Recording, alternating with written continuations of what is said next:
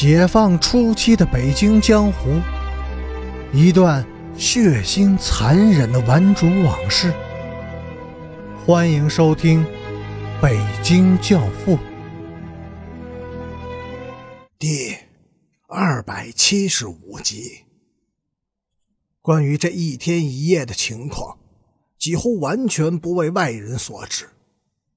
只是很久以后，才陆续从后海中学保卫组内部传出来几个消息。有些情况在后来得到了证实，但是更多的细节和事实却被深深的掩藏了起来。事关，也关乎于罪恶。袁一平曾单独审讯过吴卫东。时间长达几个小时，期间有人听到过室内有激烈的挣扎声和吴卫东痛苦的哀求声、哭叫声。人们试图进去阻止，但屋门从里面锁住了，因此室内究竟发生了什么，就永远也无从得知了。袁一平否认曾对吴卫东有过性侵犯举动，甚至没有同下和殴打。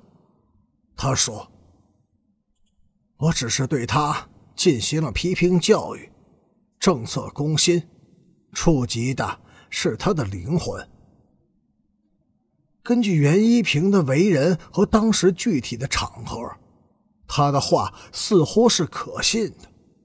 然而，却难以令人完全的确信。怎么解释吴卫东的哭喊哀求呢？一个裸着身子的姑娘，她极力的挣脱的究竟是什么？袁一平是有渴求得到的东西的，他希望能查清图书失窃案，他更强烈希望得到的是吴卫东对陈诚的强奸指证。那么，他可能以什么手段迫使他手中的这个姑娘交出这些东西呢？攻击弱点，以求交换。姑娘最惧怕的是什么？事过多年，有人确信袁一平有罪，也有人说他可以理解。可以理解的是什么呢？逼供。还是强奸。另一个被证实的消息是，那天上午，在赵京良、袁一平和其他多名男女在场的情况下，学校校医对吴卫东进行了处女检查，检查结论不详。校医是一位年近六十岁的老者，解放以前的身份是国民党军队的军医。钟孝贤，他承认曾经到过保卫组监押室，但坚决否认动手进行过那种既损医德又伤尊严的检查。动手检查的是他们自己。校医愤愤的对人说：“那姑娘身上都是抓伤。”在经历过一场毁灭性的摧残之后，这类检查已经毫无意义了。中校军医显然缺乏历练，检查当然是有意义的。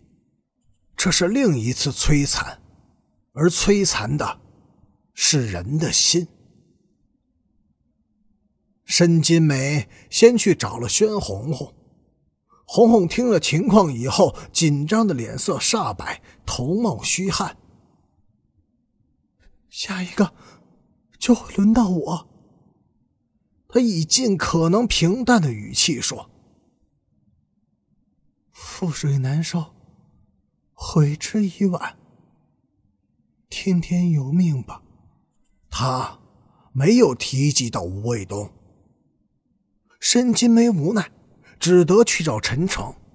当他急匆匆地赶到陈诚家时，已经是那天的中午了。